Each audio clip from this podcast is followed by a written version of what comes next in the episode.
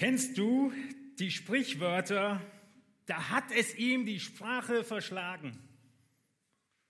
Oder atemberaubend? Oder da bleibt einem glatt die Spucke weg? Die Momente, in denen wir einfach sprachlos sind vor Begeisterung, Überraschung, überwältigt von dem, was wir sehen, was wir erleben. Wir versuchen, es in Worte zu fassen, die man nicht ausdrücken kann. Ja, da bleibt ihm die Spucke weg. Vorletzten Sonntag haben wir die Einleitung gehört zum ersten Johannesbrief, die ersten Verse. Und in diesen ersten Versen quillt Johannes förmlich über vor Begeisterung. Er quillt über vor Begeisterung, erinnert uns daran, dass dieser Christus, dieser Jesus, mit dem er zusammen war, wirklich gelebt hat. Er war echt. Er war herrlich. Es hat ihm die Sprache verschlagen. Er hat ihn wirklich erlebt. Er hat Gott erlebt. Er hat Gott gesehen. Er hat ihn betastet, gesehen, gefühlt.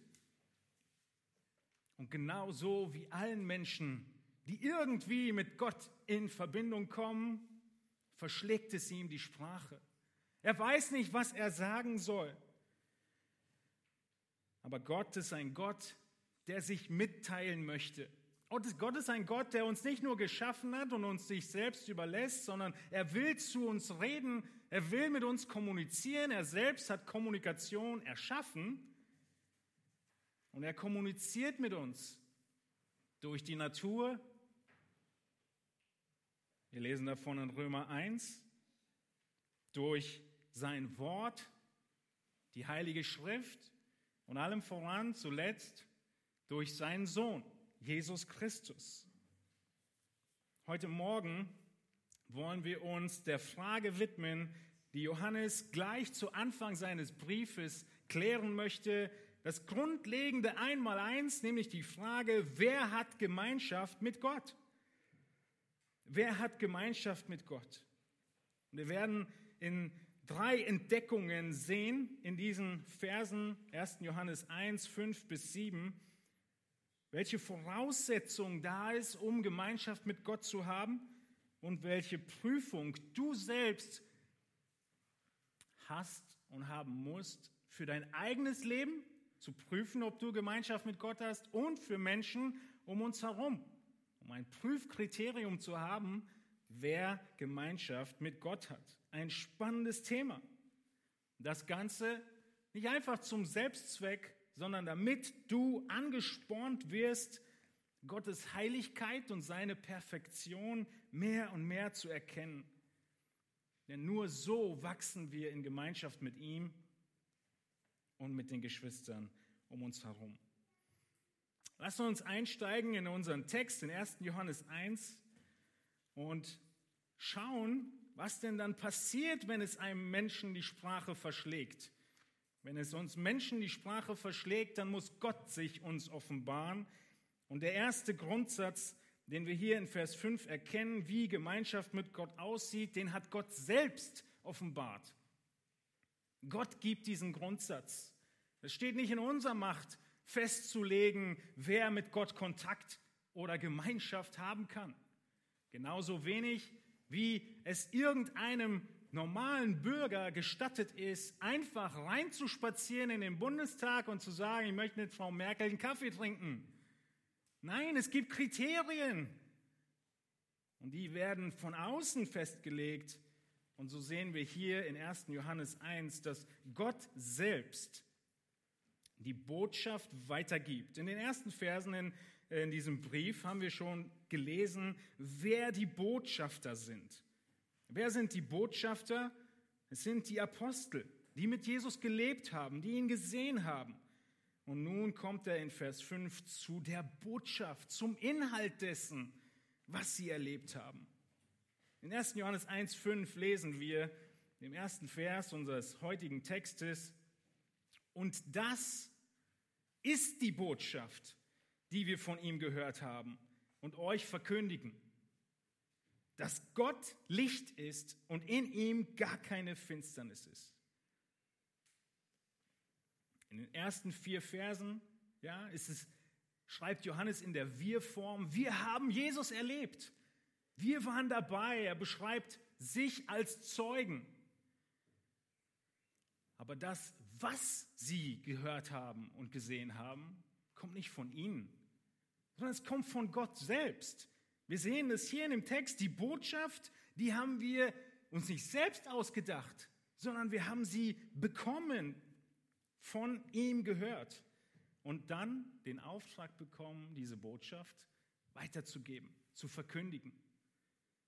Das ist die Botschaft von den Botschaftern zur Frage, was habt ihr denn eigentlich zu sagen? Johannes benutzt extra diesen Begriff, der den Fokus auf den Inhalt der Botschaft legt. Der Inhalt der Botschaft ist die Offenbarung von Gottes Wesen. Die Evangelisten Matthäus, Markus und Lukas, sie beschreiben sehr viel die Werke Jesu, was er getan hat, wie herrlich er gewesen ist in all seinen Wundern und Reden und Predigten.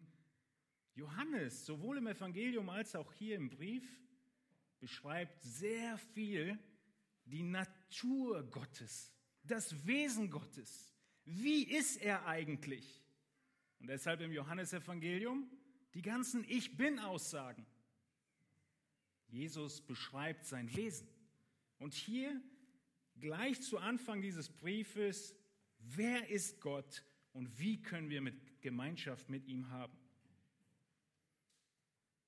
Die Apostel, die Schrift spricht an vielerlei Stelle von diesen drei Worten. Gott ist Licht. Einige der Verse werden wir gleich noch lesen zusammen. Diese Botschaft denkt Johannes sich nicht selbst aus. Niemand, kein Mensch wäre so weise, um Gottes Charakter in eine einzige Eigenschaft zusammenzufassen. Nun versteht mich nicht falsch, wir können nicht in ein einziges Wort zusammen reduzieren, aber Gott ist Licht ist eine der Grundgedanken Gottes, in dem so viel vereint wird, und Johannes sagt, das ist die Botschaft.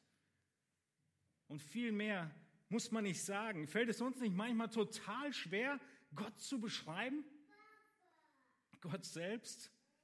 Er gibt uns einen Vergleich, der für den größten Wissenschaftler dieser Welt nicht zu ergründen ist und trotzdem für das kleine Kind in der Sonntagsschule begreifbar ist.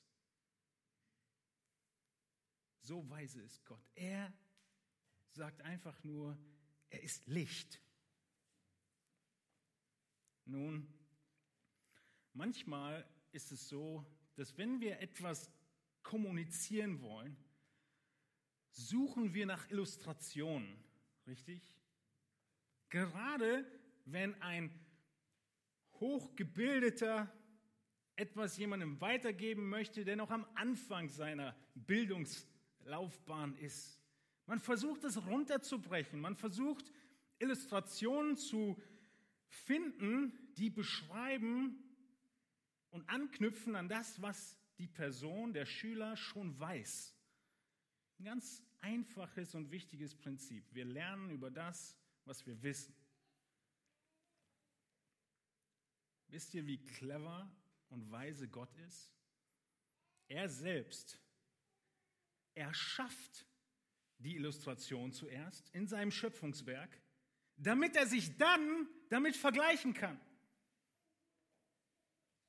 Erinnert ihr euch an 1. Mose 1?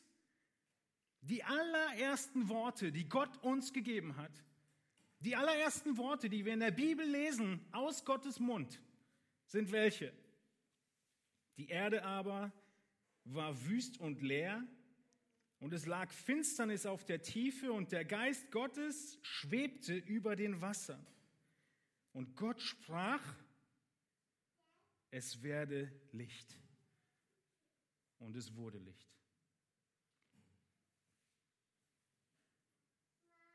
das allererste, was Gott zu schaffen hatte, ist das, was auch ihn als Persönlichkeit am allerklarsten und einfachsten repräsentiert. Licht. Und er kann einfach sagen, mitten in der Dunkelheit, es werde Licht und es wird Licht. Licht, wie wir hier in der Schöpfungsordnung schon sehen, ist die erste Voraussetzung für alles Leben. Licht kommt von Gott. Und deshalb heißt es dann im Psalm 36, 9, wo der Psalmist es beschreibt und sagt, bei dir ist die Quelle des Lebens, in deinem Licht schauen wir das Licht. Das ist ein hebräischer Parallelismus, benutzen die in der, in der Poesie sehr häufig, um zwei Aussagen untereinander zu machen. Und wenn sie das tun, dann wollen sie sie gleichsetzen. Wo kommt das Leben her? Aus Gott. Und die parallele Aussage, in deinem Licht schauen wir das Licht, ist die Gleichsetzung von Leben und Licht. Wir wissen es aus der Schöpfung, wir wissen es aus unserer Wohnung. Die Pflanze im Licht ähm, sicheren oder, oder verschlossenen Raum wird nicht lange wachsen. Licht bringt Leben. Wenn Gott sich mit dem Licht vergleicht, dann ist eine der Wahrheiten, dass er das Leben ist. Stell dir vor, damit wir annähernd ein bisschen verstehen können, wie Gott ist, erschafft Gott die Illustration, die ihn am besten und klarsten uns veranschaulicht, so dass wir von dem, was wir wissen, lernen können, was wir nicht wissen, so dass wir von dem, was wir erleben, Tag ein, Tag aus, die Sonne geht auf, es wird hell, verstehen können, wie Gott ist, dass er Licht ist. Gott erschafft das Licht, so dass er dann sagen kann, ich bin das Licht. Ist es nicht genial, dass Gott mit uns kommunizieren will? und sogar die Illustration dafür erschafft, dass wir es verstehen. Natürlich völlig bruchstückhaft, aber trotzdem genial. Lass uns anschauen, wie dieses Licht, wie Gott und die Eigenschaft seines, seines Lichtseins in der Schrift deutlich wird.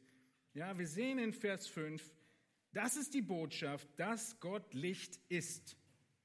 Nun im Psalm 27.1 lesen wir zum Beispiel von David, der Herr ist mein Licht und mein Heil. Vor wem sollte ich mich fürchten? Der Herr ist meines Lebens Kraft. Vor wem sollte mir grauen? Wieder diese parallelen Strukturen, die alle von Gott sprechen. Er ist Licht, er zeigt mir den Weg, er ist mein Heil, er rettet mich, er ist meine Kraft. Es gibt im Alten Testament sehr viele weitere ähm, Beispiele davon, wie Gott als Licht sich offenbart. Er führt das Volk Israel anhand was für einer Säule? Einer Feuersäule. Als der Tempel gebaut wird und er wird eingeweiht, passiert was? Gott kommt in Form von Licht in diesen Tempel hinein. Er erhält ihn. Das Allerheiligste brauchte gar keine Lampe. Genauso wie Jerusalem, das neue Jerusalem, kein Licht benötigt, einfach nur, weil Gott da ist. Im Alten Testament noch viele weitere Beispiele. Jesu Geburt wird als das große Licht beschrieben in Matthäus 4,16. Das Volk, das in der Finsternis wohnte, hat ein großes Licht gesehen. Und denen, die im Land des Todesschattes wohnten, ist ein Licht aufgegangen. Christus ist das Licht. Na klar, weil er ja auch Gott ist. Jesus lebt dann auf der Erde, ist vollkommen Mensch. Philippa 2 haben wir gerade gehört, er entäußerte sich. Er ist vollkommen Mensch und vollkommen Gott, aber seine Gottheit wird wenig sichtbar. Aber an einem Punkt in seinem Leben wird sie sichtbar. Er nimmt drei Jünger mit sich geht auf den Berg, den Berg der Verklärung, wie wir ihn nennen. In Matthäus 17, 2 lesen wir davon, dass Jesus seinen Jüngern ein bisschen was von seiner himmlischen Natur zeigt. Wie zeigt er das? Dreimal dürft ihr raten. Nun, einmal dürft ihr raten. Er wurde vor ihnen verklärt. Matthäus 17,2 und sein Angesicht leuchtete wie die Sonne und seine Kleider wurden weiß wie das Licht. Merkt ihr? Wo immer Gott sich offenbaren will, scheint er. Stell dir vor, du würdest in die Sonne hineingucken. Heute ist ein schlechter Tag dafür, beziehungsweise es funktioniert gerade ganz gut. Aber nur weil wir eine Menge Filter davor haben, die sich Wolken nennen. Wenn wir in die direkte Sonne gucken, schlechter Rat, wahrscheinlich von allen Augenärzten. Aber was sagt denn Matthäus hier? Sein Angesicht leuchtete wie die Sonne. Sie konnten, die Jünger konnten nicht mehr auf seinen Kopf schauen, so hell war er. Wann ist das schon mal passiert? Da ist Mose auf dem Berg und Gott lässt sie nur ein ganz bisschen was von ihm erkennen. Mose kommt runter und was muss er tun? Ja, wir wissen jetzt genau, wie sich das anfühlt, wenn man ein Tuch über seinen Kopf äh, machen muss. Er muss sich völlig bedecken, damit die Leute nicht geblendet werden. Ist es nicht unfassbar, wie hell und herrlich Gott ist, so dass sogar die Kleider von Jesus leuchten, weiß wie das Licht. Wahrscheinlich waren sie vorher farbig, wenn Matthäus das so deutlich betont. Nun, Jakobus 1,17 sehen wir, wie das Licht als Gott wiederum als Licht beschrieben wird. Jede gute Gabe und jedes vollkommene Geschenk kommt von oben herab, von dem Vater der Lichter, bei dem keine Veränderung ist, noch ein Schatten infolge von Wechsel. Licht ist also auch die Beschreibung Gottes dafür, dass er sich nicht ändert, weil es noch nicht mal einen Schatten gibt. Seht ihr das? Es ist so viel Licht, dass es keinen Schatten gibt. Das ist ein ganz normales äh, Prinzip von jedem Beleuchtungstechniker, dass er mehr Licht geben muss, wenn er den Schatten wegmachen will. Wenn der Schatten hinter mir nicht da sein sollte, muss was passieren? Hier muss Licht kommen und dann wird der Schatten weg sein.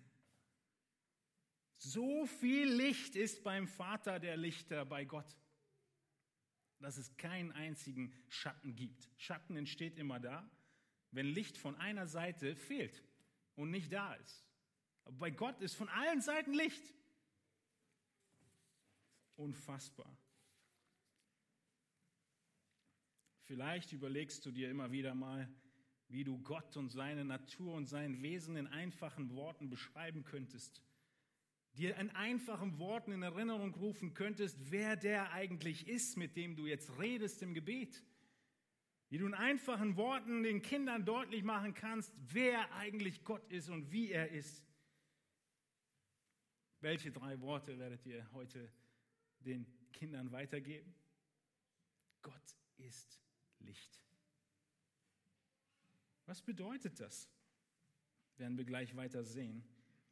Es heißt in 1. Johannes 1,5, geht nur zurück zum Text. Und das ist die Botschaft, die wir von ihm gehört haben und euch verkündigen, dass Gott Licht ist und in ihm gar keine Finsternis ist.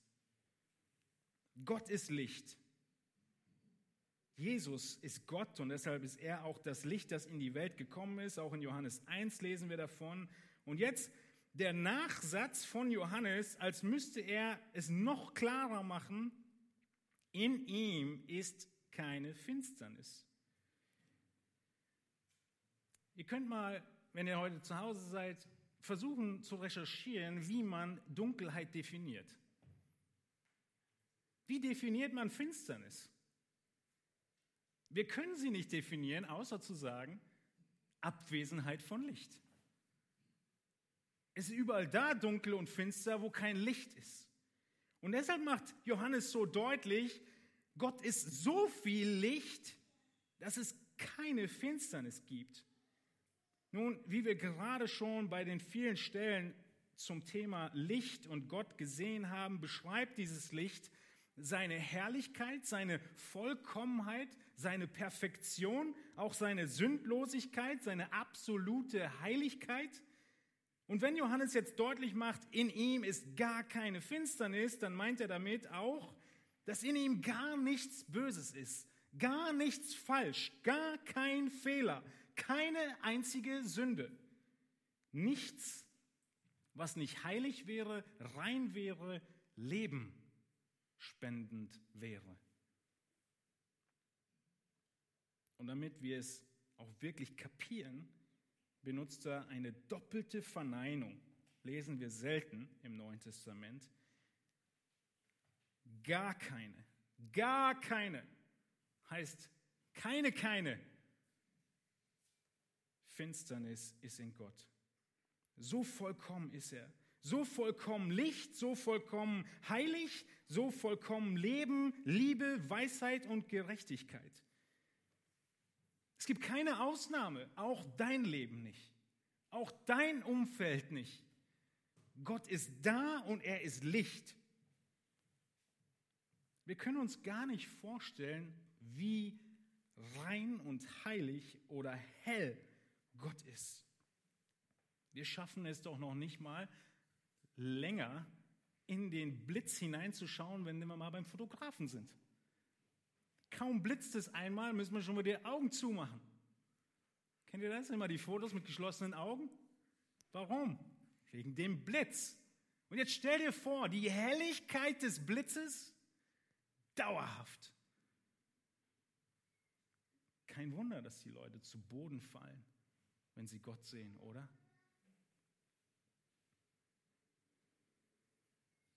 All das sind immer noch nur kleine Beispiele für Gott, der vollkommen Licht ist.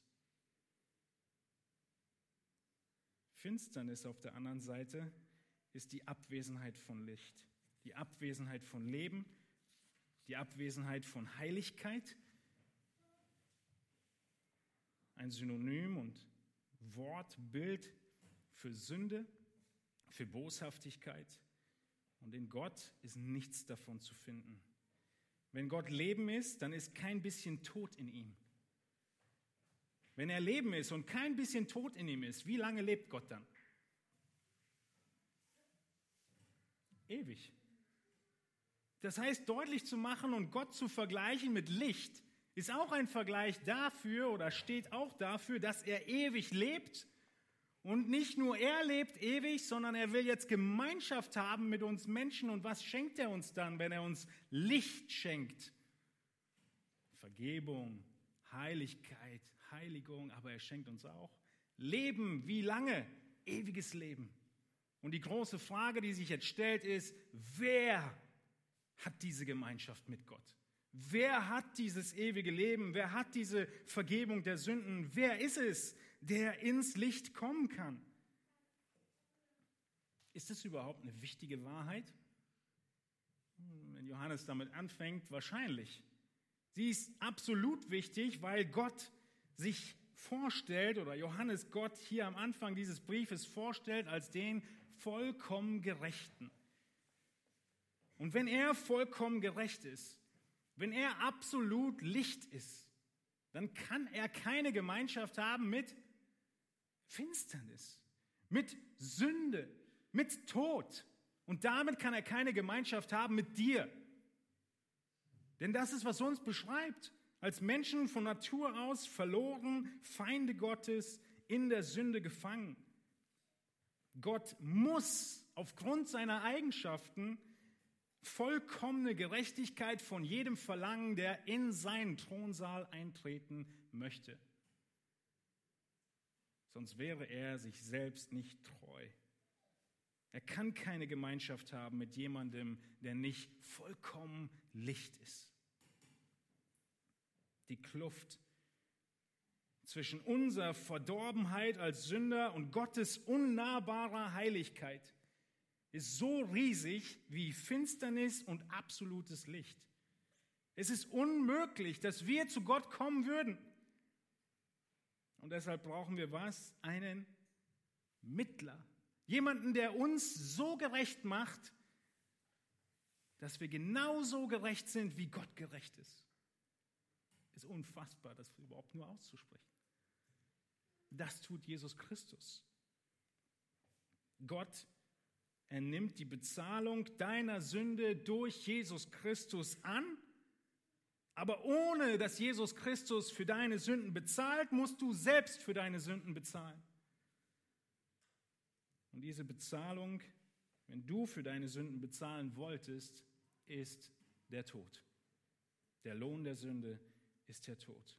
Und deshalb ist es wichtig, dass wir uns vor Augen halten, Gott ist Licht. Er ist vollkommen perfekt. Mit wem auch immer wir sprechen, müssen wir deutlich machen, das ist die Latte, wie Gott ist. Und wenn du mit ihm Gemeinschaft haben willst, musst du so werden und so sein, wie er ist. Diese Wahrheit ist wichtig, dass Gott Licht ist, weil du nicht behaupten kannst, mit Gott Gemeinschaft zu haben und trotzdem in der Finsternis zu leben. Das ist der Gedankengang, den Johannes weiterführt, auch im ganzen Brief. Wir sehen in 1. Johannes 2, 29, äh, ein Kapitel später, wo Johannes dann sagt, wenn ihr wisst, dass er gerecht ist, auch eine ähm, inbegriffen in der Beschreibung, dass er Licht ist, so erkennt auch, dass jeder, der die Gerechtigkeit tut, aus ihm geboren ist. Johannes, er muss klarstellen, dass Gott Licht ist, weil es immer wieder Leute gibt, die sagen, sie kennen Gott, aber sie leben nicht im Licht, sondern in der Finsternis. Du wirst in deinem Leben als Christ Menschen treffen, die irgendwie nicht ganz endgültig den Aussagen der Bibel glauben die mit ihren Lippen bejahen, was da steht, aber im Leben gibt es keine klare Linie. Im Leben gibt es keine Umsetzung dessen. Es können dann sogar Dinge und Aussagen fallen wie, na, so die Bibel auch wieder nicht nehmen. Auf mein Leben trifft es nicht zu. Und was ist dann die Argumentation? Weil ich habe doch Gott. Vielleicht habt ihr es noch nicht gehört, vielleicht habt ihr es schon mal gehört. Ihr werdet es hören. Die Aussage, das und das, nein, das brauche ich nicht tun. Ich brauche in diesem Gehorsam nicht zu leben. Ich brauche diese Sünde nicht abzulegen. Ich muss nicht dementsprechend leben, was hier in der Bibel steht, weil ich doch Gott habe. Das war die große Ehelehre des Gnostizismus, die Matthias vor zwei Wochen uns schon ein bisschen äh, erklärt hat, die meinten unter anderem, es waren verschiedene Elemente dieser Ehelehre. Ein Element war, mein Geist ist losgelöst von meinem Fleisch. Das heißt, wenn mein Geist mit Gott in Verbindung ist, ist alles super, egal was ich mit meinem Fleisch tue. Es hat nichts miteinander zu tun. Und Johannes muss sagen, es hat alles miteinander zu tun, weil du bist eins. Und wenn du in deinen Taten nicht lebst, wie du in deinem Geist behauptest, dann bist du ein Lügner. Ein Lügner. Glasklar ist es Johannes, der Johannesbrief. Sie geben den Anschein, diese Menschen, als hätten sie eine größere und tiefere und innigere Beziehung zu Gott. Das war auch ein Element von diesem Gnostizismus, dieser Ehelehre. Ja, sie hatten höhere Erkenntnis. Ja, Gnosis ist Erkenntnis. Und sie kannten Gott so sehr, dass sie nicht nötig hatten, so zu leben. Das war das Argument. Und deshalb dieser Brief. Und die Behauptung auch heute noch, die Aufforderung im Gehorsam zu leben, trifft nicht auf mich zu. Ich habe doch Gott. Ich habe doch meine Beziehung zu Gott. Ich und Gott. Punkt. Und du hast mir nichts zu sagen. Manchmal noch den Zusatz, ja, wer gibt dir überhaupt das, äh, die Autorität zu sagen, was der Text bedeutet? Ich habe doch direkte Verbindung zu Gott. Ich kann auch selber entscheiden, welcher Text für mich zutrifft in mein Leben und was nicht. Ja, wir nennen das bei den Theologen die Hermeneutik der Demut. Man ist so demütig, dass man nicht mehr sagen kann, was der Text eigentlich bedeutet. Aber wir uns ja nicht erhöhen dürfen über den Text. als Grundlage von all dem, dass Gott Licht ist und keine Finsternis ist, sehen wir oft, ja, wenn wir das nicht glauben, Selbstgerechtigkeit und Stolz. Wie der Gnostizismus. Ich bin was Besseres. Ich habe diese Erkenntnis. Ich habe so viel Weisheit. Deshalb habe ich nicht nötig, mein Leben zu ändern. Deshalb sehe ich noch nicht mal, wo Sünde ist. Gott ist Licht, aber wir lassen ihn nicht in unser Leben hinein. Und diese Wahrheit, sie ist so notwendig für uns, weil es nicht sein kann, dass wir das eine sagen und das andere tun. Deshalb brauchen wir diese Erinnerung. Gott ist Licht und keine Finsternis ist in ihm.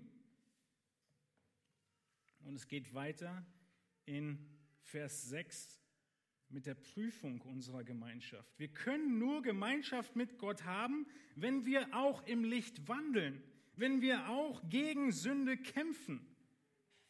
Die erste Prüfung, die er uns gibt hier in 1. Johannes 1, 6 ist, kämpfst du gegen Sünde? Menschen, die ins Licht gekommen sind, die kämpfen gegen Sünde. Genauso wie wenn du ins Zimmer hineinkommst, das Licht einschaltest und du absolutes Chaos siehst, zwei Varianten hast.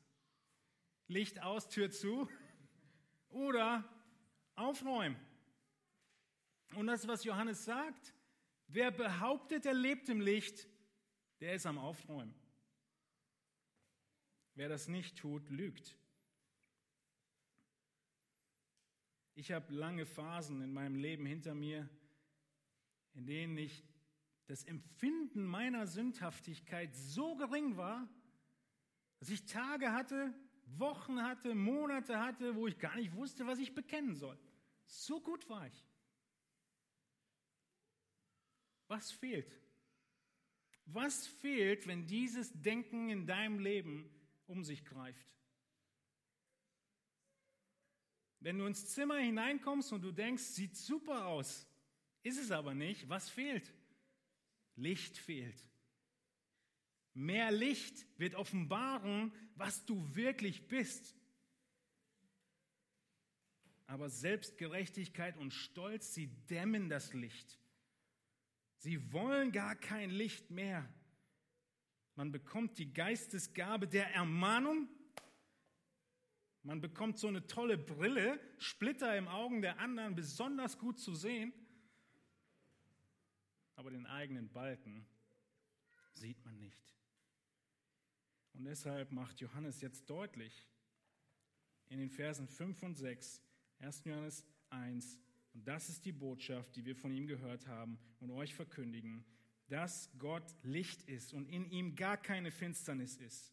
Wenn wir sagen, dass wir Gemeinschaft mit ihm haben und doch in der Finsternis wandeln, so lügen wir und tun nicht die Wahrheit. Johannes kommt jetzt mit drei Prüfungen von Behauptungen.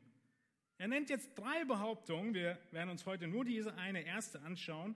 Und so Gott will, wird Ralf nächste Woche die anderen zwei mit uns anschauen. Behauptungen. Behauptungen kommen immer aus dem Mund. Sie sind immer etwas, was man sagt. Es ist noch lange nicht gesagt, dass man es auch tut. Es sind Behauptungen. Die erste Behauptung ist, du hast Gemeinschaft mit Gott. Nun, lass uns prüfen, wer das sagen kann und wer nicht. Wer Gott kennt, wird nicht in Dunkelheit wandeln, könnten wir sagen. Wenn wir sagen, dass wir Gemeinschaft mit ihm haben und doch in der Finsternis wandeln, so lügen wir und tun nicht die Wahrheit. Die Erkenntnis von Christus, sie gibt uns nicht nur eine klare Sicht über unsere Sünde, sondern wir werden auch anders handeln in unserem Leben. Jesus, er weiß ganz genau, dass wir seine Hilfe dafür brauchen dass wir seine Gerechtigkeit dafür brauchen, dass er uns seinen Geist dafür gibt und deshalb gibt er ihn uns, damit wir in diesem Licht wandeln können. Wir können uns erinnern daran, dass wir von Natur aus kein Licht haben wollen. Wir würden immer dazu neigen, Licht an, Unordnung, Licht aus, Tür zu. würden wir immer tun, und wir lesen davon in Johannes 3, 19 bis 21, von unserer Natur aus leben wir die Finsternis mehr wie eine Fledermaus oder ein Uhu.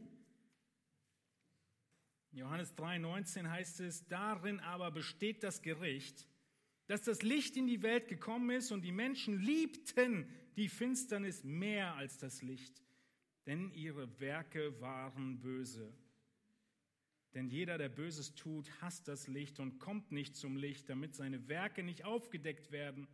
Wer aber die Wahrheit tut, der kommt zum Licht, damit seine Werke offenbar werden, dass sie in Gott getan sind.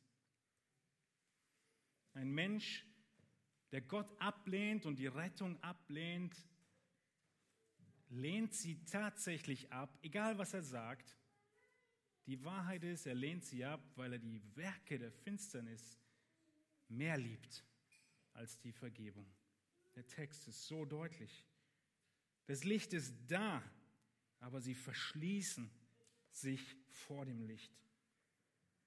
In 2. Korinther lesen wir davon, dass der Teufel ihnen die Augen zuhält, dass sie das Licht nicht sehen können. Es ist absolut finster. Aber die Rettung, sie steht bereit. In Johannes 12, 46 sagt Jesus von sich, ich bin als ein Licht in die Welt gekommen, damit jeder, der an mich glaubt, nicht in der Finsternis bleibt. Jesus bietet dieses Licht an. Du kannst kommen, du kannst was tun? Glauben und du kommst ins Licht. Zu Anfang der Predigt hat es sich doch unmöglich angehört, in dieses Licht Gottes hineinzukommen. Aber in Jesus wird es so einfach. Glaube, Vergebung, die Gerechtigkeit Jesu wird dir geschenkt und du kommst ins Licht. Wie geschieht das? Kolosser 1,12 hilft uns dabei. Wir geben dem Vater Dank, der uns tüchtig gemacht hat, teilzuhaben am Erbe der Heiligen im Licht. Gott, der Vater selbst, sagt, ich helfe dir, ich sorge dafür. Ich werde dafür sorgen, dass du Erbe des Lichtes wirst. Und wenn wir dann im Licht sind, in Römer 13, 12 lesen wir, dass wir nach dem Licht auch streben. Die Nacht ist vorgerückt, der Tag ist nahe, so lasst uns ablegen die Werke der Finsternis und anlegen die Waffen des Lichts. Das sind all diese Themen, die Johannes hier kurz zusammengefasst weiter ausformuliert von den Aposteln. Oder in Epheser 5, 8, denn ihr wart einst Finsternis, jetzt aber seid ihr Licht in dem Herrn, wandelt als Kinder des Lichts. Wir kommen ins Licht durch Glauben und nun sind wir berufen, im Licht zu wandeln. Der letzte Text dazu, 1. Petrus 2, 9 nach unserer Rettung. Er beschreibt uns, der Petrus, als auserwähltes Geschlecht, königliches Priestertum, heiliges Volk, Volk des Eigentums, damit ihr die Tugenden dessen verkündet, der euch aus der Finsternis berufen hat zu seinem wunderbaren Licht. Das ist der ganze Missionsbefehl gewesen in Zusammenhang mit Licht. Habt ihr das bemerkt? Wir werden gerettet durch Glauben. Wir müssen ablegen, was nicht zum Licht gehört und in 1. Petrus 2 dann wovon reden? Vom Licht reden. Wir werden die Tugenden dessen verkünden, der uns aus der Finsternis berufen hat. Gott ist Licht, sein Licht scheint durch Jesus Christus zu uns. Christus macht uns zum Licht, wenn wir glauben, damit wir Leuchttürme sind und leuchten oder nach Philippa, Sterne am Himmel und leuchten. Das ist der Plan Gottes. Jesus geht von dieser Erde als Licht der Welt und er sorgt dafür, dass die, die er rettet, das Licht weitergeben. Gehen wir zurück zu unserem Text in 1. Johannes 1, 5. Wir lesen nochmal diese Verse und jetzt bis Vers 7. Und das ist die Botschaft, die wir von ihm gehört haben und euch verkündigen, dass Gott Licht ist und in ihm gar keine Finsternis ist. Wenn wir sagen, dass wir Gemeinschaft mit ihm haben und doch in der Finsternis wandeln, so lügen wir und tun nicht die Wahrheit. Wenn wir aber im Licht wandeln, wie er im Licht ist, so haben wir Gemeinschaft miteinander und das Blut Jesu Christi, seines Sohnes, reinigt uns von aller Sünde. Das, was hier zweimal vorkommt in Vers 6 und 7, ist der Begriff der Gemeinschaft. Wir haben in Vers 6, seht ihr, Gemeinschaft mit Gott. Und parallel dazu in Vers 7 Gemeinschaft miteinander. Gemeinschaft mit Gott führt zu Gemeinschaft miteinander. Du kannst nicht sagen, ich habe Gemeinschaft mit Gott, aber eine Gemeinde brauche ich nicht. Gemeinschaft mit Gott führt zu Gemeinschaft miteinander. Die Behauptung, eine Beziehung zu haben, ist nicht genug. Deine Taten müssen es beweisen. Es ist sehr einfach, die richtigen Dinge zu sagen. Und das ist genau, was Johannes hier tut. Er stellt gegenüber, dass wir lügen, Ende von Vers 6, so lügen wir, das sind Worte. Warum lügen wir? Weil die Taten deines Lebens dein Wesen offenbaren. Johannes beschreibt das Wesen Gottes und er beschreibt dein Wesen. Johannes offenbart dein Wesen, nämlich ob du im Licht bist oder nicht. Zu wissen, was das Evangelium ist, wann Jesus wiederkommt und, und, und, ist so einfach. Ist besonders für euch relevant, die ihr in christlichen Elternhäusern aufgewachsen seid. Viel gehört habt, viel wisst und in der Gefahr steht, genauso wie ich häufig, kein Bewusstsein zu haben für irgendeine Sünde in meinem Leben. Ist alles so toll, weil wir so selbstgerecht und stolz sind. Das ist relevant für alle natürlich. Aber das, was dein Leben offenbart, sind immer deine Früchte. Und wenn die Früchte nicht da sind, dann lebst du nicht im Licht. Warum fällt es uns schwer, solche klaren Aussagen zu treffen? Es fällt uns unter anderem schwer, weil Menschen in unserem Umfeld sind, oder vielleicht gehörst du sogar selbst dazu, die ein gutes Bekenntnis haben über Gott.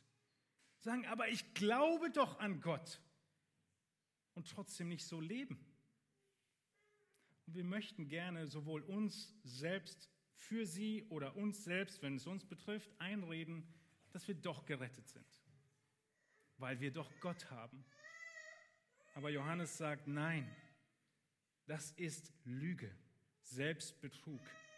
Wir würden uns so gerne wünschen, dass man von Disteln Datteln ernten könnte.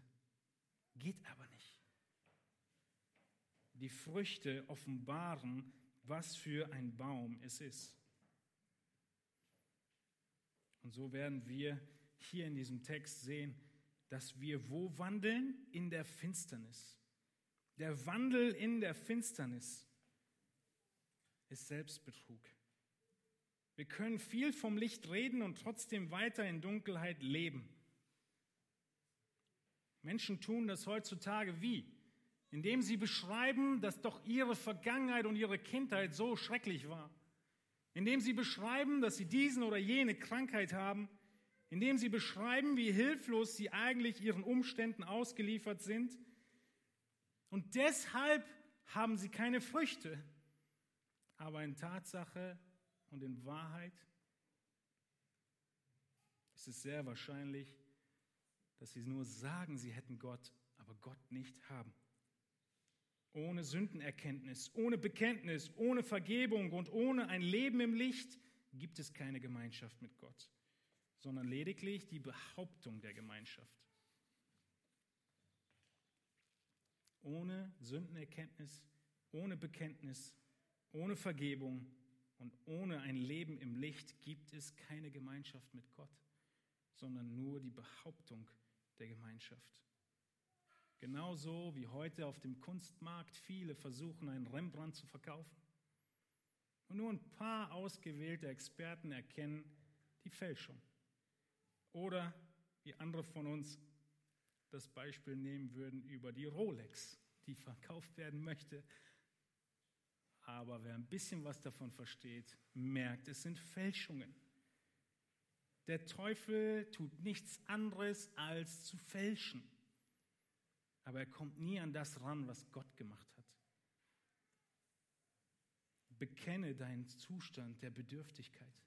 Bekenne dein, deine Sünde und du kommst ins Licht. Das sehen wir nachher noch in den nächsten Versen. Nun, die erste Prüfung ist also, ob du im Kampf gegen Sünde stehst. Und die zweite Prüfung ist, ob du ein Leben in Gemeinschaft mit den Geschwistern hast.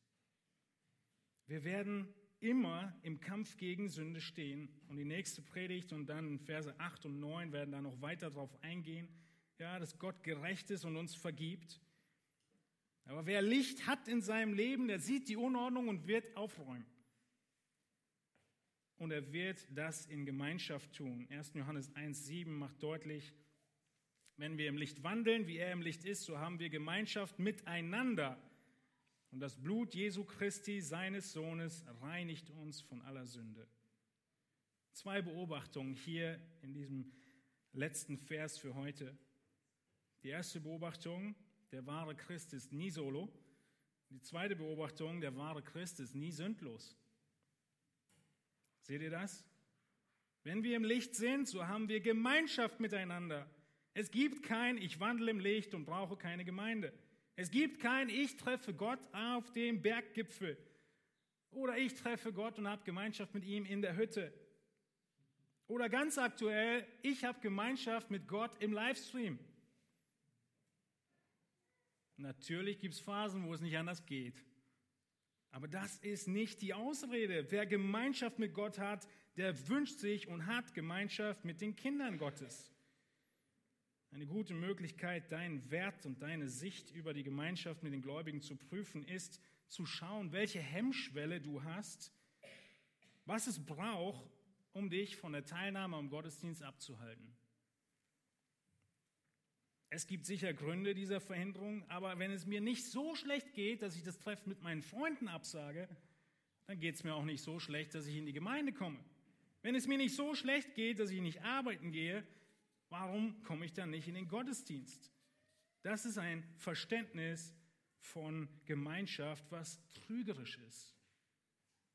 Natürlich haben wir alle die Phasen in unserem Leben, in denen wir uns nicht nach Gemeinschaft sehen. Warum nicht? Wann wollen wir im Zimmer das Licht dimmen? Ausschalten wollen wir es ja nicht wirklich. Wir sind ja schon gute Christen. Aber wenigstens dimmen wenn wir nicht geschafft haben, aufzuräumen. Wenn es dreckig ist. Aber merkt ihr, es sind genau diese Tage, genau diese Wochen, an denen wir die Gemeinschaft am meisten brauchen. Warum? Nun, weil diese Sünde in unserem Leben Licht benötigt, damit sie offenbart wird. Und wenn sie dann offenbart worden ist, dann wird Jesus sie vergeben. Vers 9 kommen wir dahin.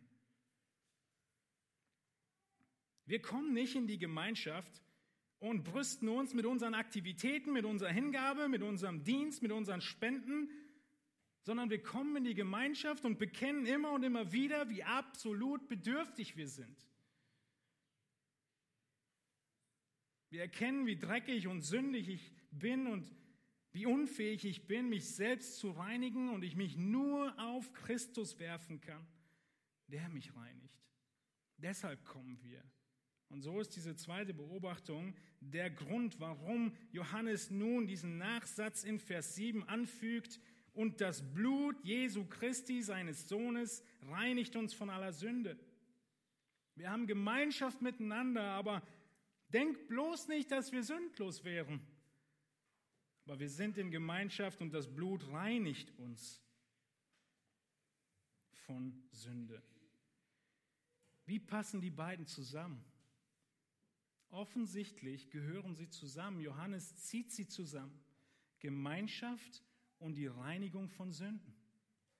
Wir bekommen Vergebung von Sünden, indem wir einander die Übertretung, die wir aneinander getan haben, um Vergebung bitten. Aber die Bibel macht auch an vielen Stellen deutlich, deutlich, dass wir Vergebung bekommen, wenn wir einfach jemanden bitten, uns zu helfen gegen diese Sünde. Wir nennen das auch Jüngerschaft oder Seelsorge. Und genau das steckt hier mit drin. Wir haben Gemeinschaft und darin helfen wir uns und erinnern uns daran, dass das Blut Jesu zur Verfügung steht. Und dann lesen wir miteinander Verse 8 und 9, die dann noch kommen. Mein Vater war im Gemeindeleben und Gemeindedienst sehr angesehen.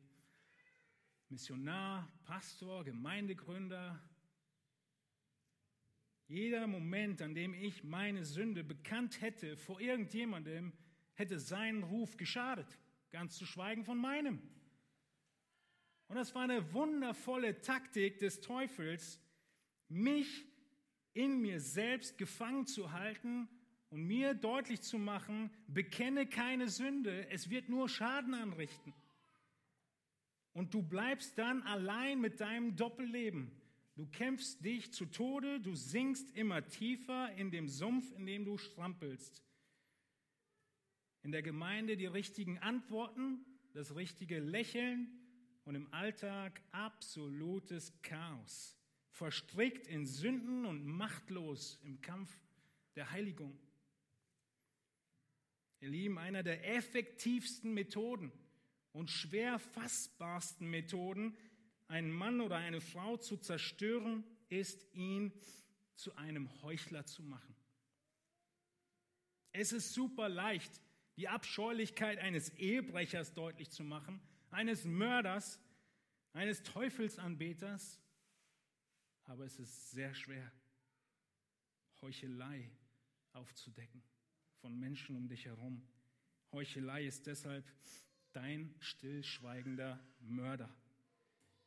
Viele Christen behaupten, sie sind bereit, ihr Leben hinzugeben, aber ihren Ruf werden sie nicht opfern wenn sie eine Sünde bekennen müssten, mit der sie kämpfen.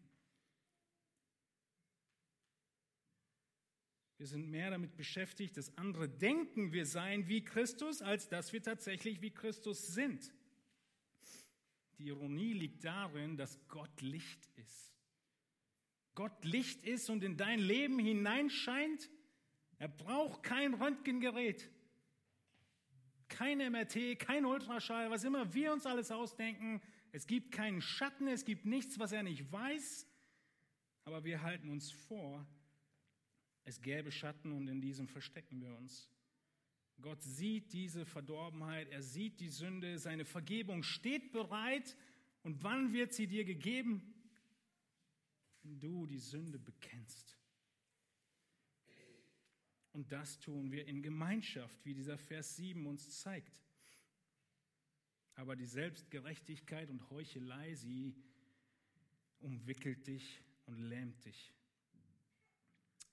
Gerade letztes Jahr wurde in Hessen der neue Weltrekord aufgestellt für das hellste Flutlicht dieser Welt. Das hellste LED-Flutlicht. Und man hat extra eine Nacht genommen, logischerweise. Und man hat den Marktplatz dieses Unternehmens, ansitzenden Unternehmens genommen einen großen Kran aufgestellt und oben an diesem Kran des Weltrekords äh, den Versuch angebracht. Als die Nacht tief hereingebrochen war, wurde das Licht eingeschaltet und man hat sich bejubelt. Was sehen wir? Die Menschen, die da unten auf dem Marktplatz stehen, die vorher im absoluten Dunkel waren, muss ja seinen Effekt erfüllen, die fühlen sich jetzt im Licht, richtig? Aber was sehen wir? Da ist noch ziemlich viel dunkel. Wenn Gott mal seinen Weltrekordschalter äh, umlegt und die Sonne einschaltet, dann sieht das ganz anders aus. Und so ähnlich ist es in unserem Leben. Wir meinen in unserer Selbstgerechtigkeit, dieser Weltrekord ist so toll und ich brauche nicht mehr. Doch du brauchst mehr. Du brauchst immer mehr Licht in deinem Leben als das, was du heute hast. Und Christus, er will dieses Licht scheinen lassen und alles, was es offenbart, vergeben. Und das tun und hat Gott geplant, dass wir das mit Geschwistern tun. Schaut mal Jakobus 5,16 an, was dort geschrieben steht.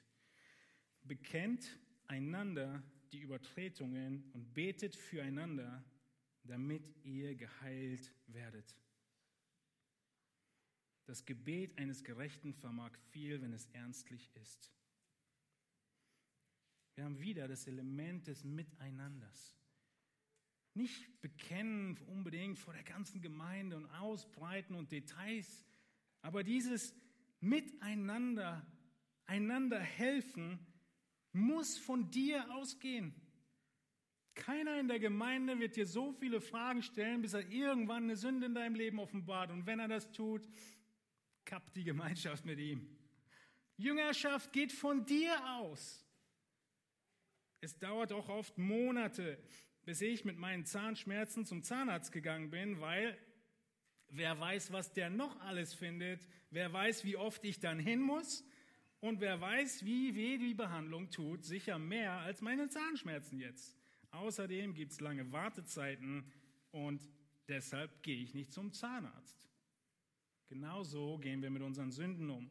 Wer weiß, was mein Bruder oder meine Schwester von mir denken wird? Wer weiß, was er noch alles findet? Wer weiß, wie oft ich dann hin muss? Wer weiß, wie lange Wartezeiten es gibt? Und außerdem haben alle sowieso keine Zeit. Jakobus sagt, bekennt, betet füreinander, damit ihr geheilt werdet. Genau wie Jesus gesagt hat, lass dir die Füße waschen und sei bereit, anderen die Füße zu waschen. Aber ja, es stimmt. Das Bekenntnis deiner Sünde könnte dir den Ruf rauben. Aber was ist wichtiger? Dein Ruf vor Menschen oder deine Vergebung vor Gott? Denn genau das lesen wir in 1. Johannes 8 und 9. Wenn wir sagen, die nächste Behauptung für nächsten Sonntag, wenn wir sagen, dass wir keine Sünde haben, so verführen wir uns selbst und die Wahrheit ist nicht in uns. Wenn wir aber unsere Sünden bekennen, so ist er treu und gerecht, dass er uns die Sünden vergibt und uns reinigt von aller Ungerechtigkeit.